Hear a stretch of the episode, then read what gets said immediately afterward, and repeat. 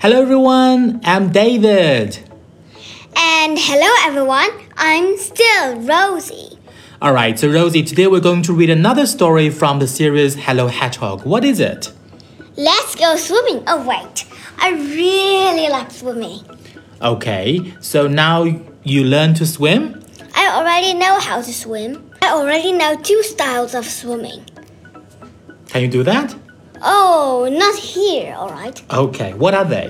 Okay, breaststroke and freestyle. Great! So in today's story, Harry and Hedgehog go swimming.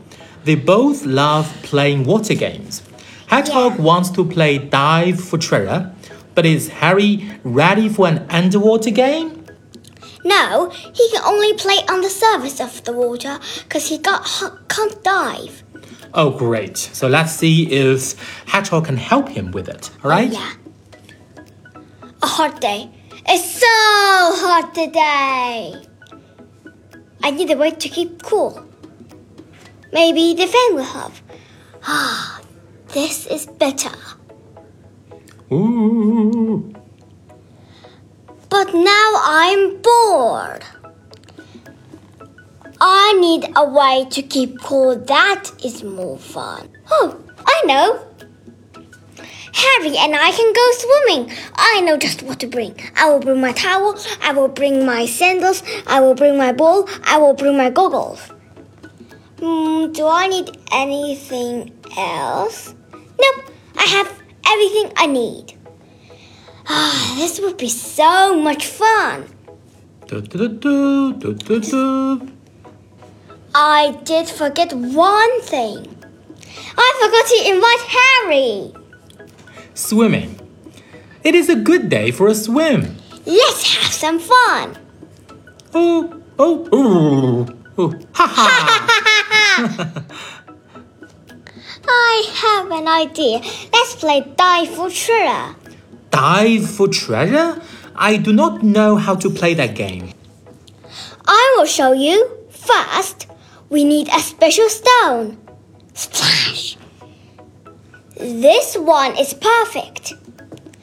It will be easy to spot underwater. Underwater? This stone is the treasure. We will take turns diving for it. Splash. I found it! Now it is your turn. Wait! What? This game will not work. Why not? My darkie keeps me above the water. Uh, yes. You will have to take it off to play. I cannot do that. My darkie might float away. You can put it with our towels. I cannot do that. My darkie might get lonely. Harry, is there something you are not telling me? Yes, I cannot go underwater yet. It is too scary for me. Oh. That is okay. We can still play the game. How? Let's move over here. We can play in the shallow water. Then you can reach the stone without going all the way under. You will only need to put your face in the water. That is the scary part. It is less scary if you know the trick. There is a trick? Yes. The trick is to hold your nose. You just pinch your nose, take a deep breath, and. Splash! See, it is easy. Well, I guess I could try. Hmm. Pitch. Splash. Hooray! Harry, Gasp. did you find the stone? No, but I found something better. I found a coin. Wow! I did not think you would find a real treasure. Maybe there are more. Splash! Splash.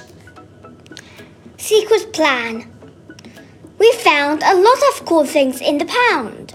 Yes, we did. What are you going to do with your corn, Harry? Oh, I have a secret plan for it. A secret plan? What is it? I will show you. Good thing I brought my pad and crayons. What are you writing? You will see Are you drawing a picture?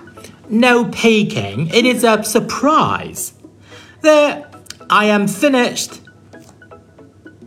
You drew a treasure map. Yes, it will lead you to my secret plan. Good luck. I will meet you at the axe. This is so exciting. Hmm.